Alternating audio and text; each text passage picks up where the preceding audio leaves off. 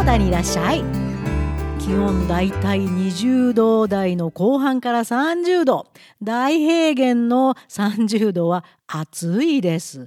太陽に近いんかななんていつも考えてしまいます。今日は迷子になった日本の教育シリーズ。またまたえーっていう記事を見つけました。データで理解度判定？また子供をロボットと勘違いしてるかなと。こんな見出しを日経新聞で見かけました。データで理解度判定。私がコラムで吠える迷子になった日本の教育のおいおいは日経新聞から拾うことが多いです。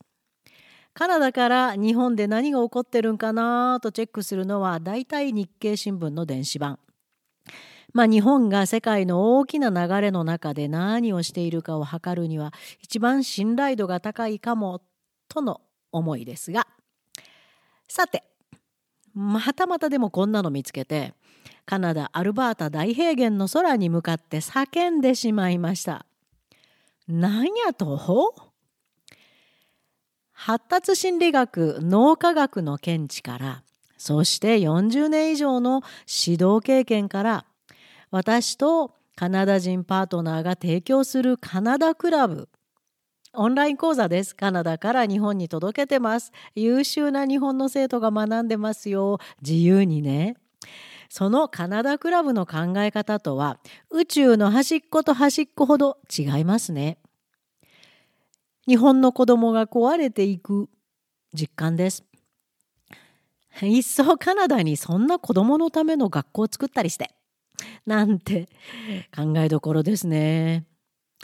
まあ今日はまずはそのとんでもない教育の隔たりを分析してみましょう。見出しに戻ります。学習の理解度データで判定デジタル教育で実証実験政府授業の質向上へうん思いっきり曖昧な表現がただ並んでるだけですよね。それも見事に全部バラバラ。一体何が言いたいのかちょっとでも理解するために一つ一つばらしていきたいと思います。まず最初学習の理解度とは？日本の教育ではどう定義しているんでしょうかね？日経新聞ちょっと読んでみます。デジタル庁はあこんなのあったんですねそういや小学生などのあ小中学生などの学習をデータ分析する実証実験を6月に始める。自治体と協力してデータの抽出や分析の方法を検証する。教材の利用状況を調べ生徒が理解に苦しむ箇所や関心を持つ分野の判定に役立てることなどを想定する。なんか面白くない言葉ですね。まあいいや。学習の理解度についてはでも明確な定義してませんね。相変わらずの日本、クリティカル・ティンキングなしで、またまた勝手におじさんたちが子供たちの教育をかき回そうとしているのかなあえて言うならここですか学習の理解度って。生徒が理解に苦しむ箇所や関心を持つ分野の判定まあ関心を持つ分野は学習の理解度には当たらないので生徒が理解に苦しむ箇所イコール学習の理解度かな？40年以上になる私の指導経験からまた科学に基づいた教育から言えることはまず学習することと理解することとは同じフレーズでは語れないんですよ。学習とは新しい知識に接して脳がワクワクして脳細胞のコミュニケーションが活発になってああそうなのかとその知識が脳細胞のネットワークを変えていくことを指します。つまり英語の learn です。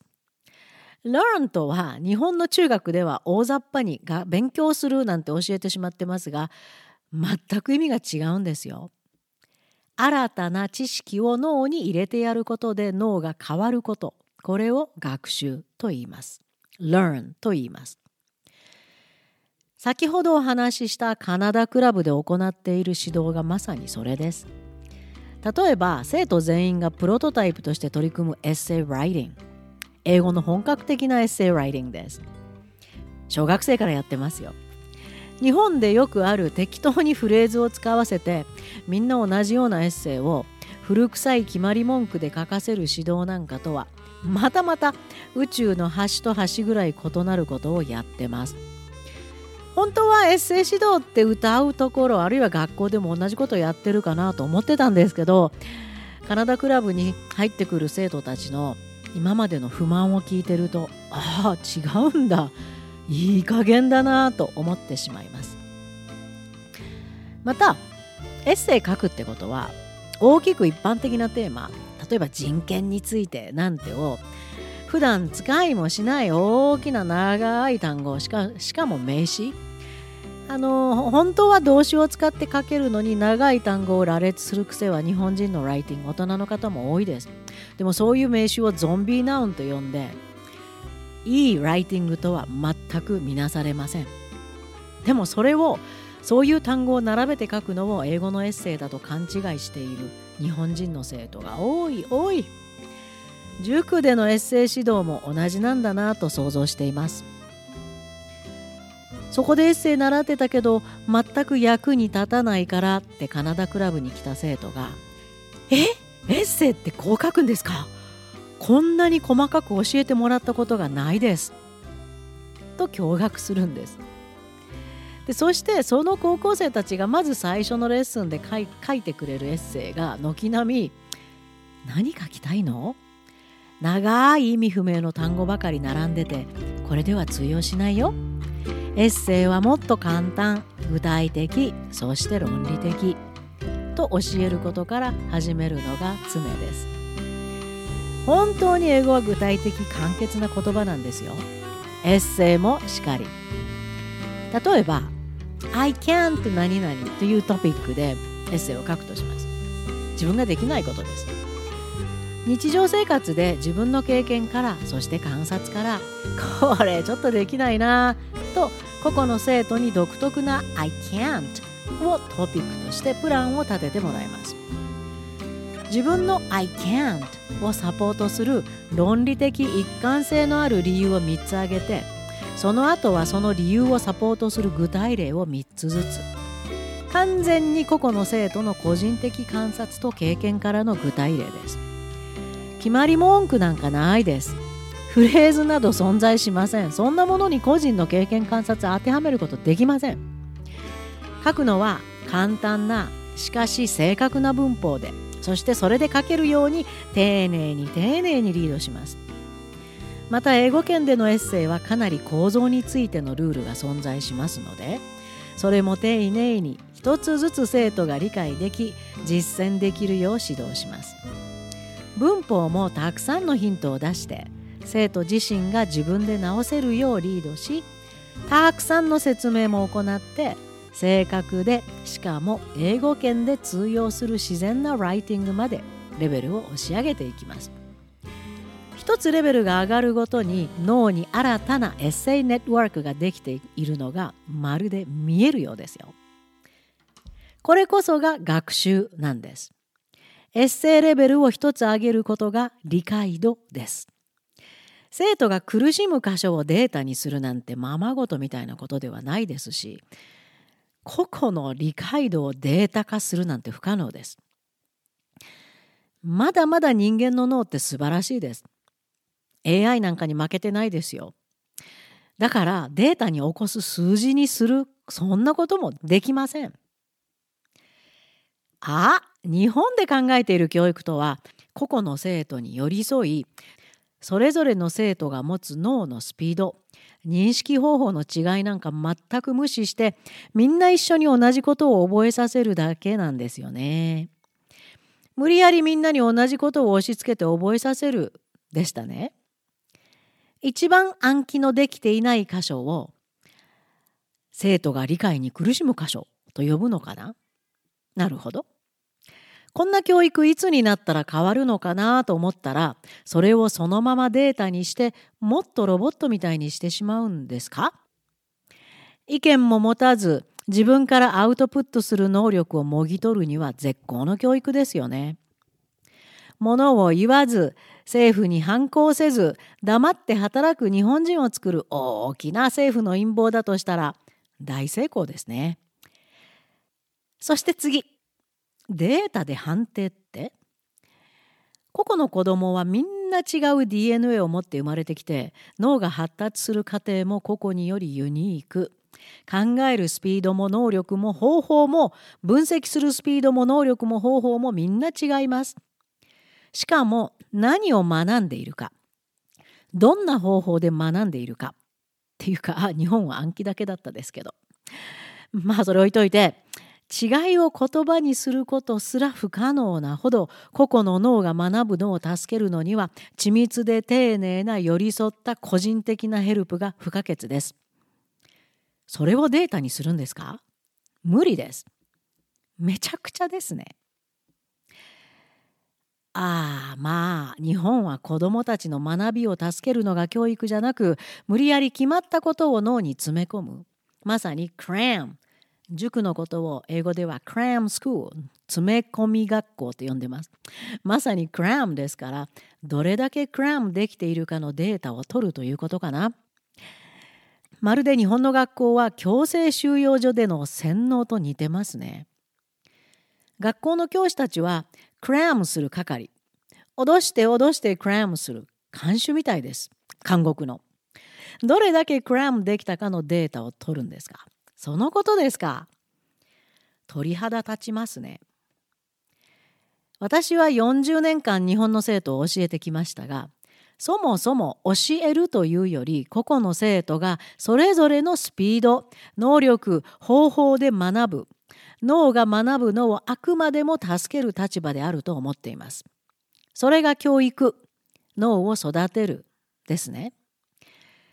日本が何をやろうとしているのか知りませんが、個性あふれる日本の子供がまたまたロボットになっていく。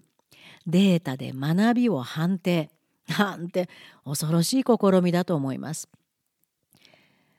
最後にこの目的は授業の質向上なんだそうですがその理由に大笑いしました読んでみます政府は紙媒体や対面が中心だった教育手段のデジタルシフトを進めてきたほぼすべての小中学生にタブレット端末が配布され教材のデジタル化という点で一歩前進したあのデジタル化とはただ教科書をタブレットにしただけのことなんかそんなこと世界では意味してないですよ。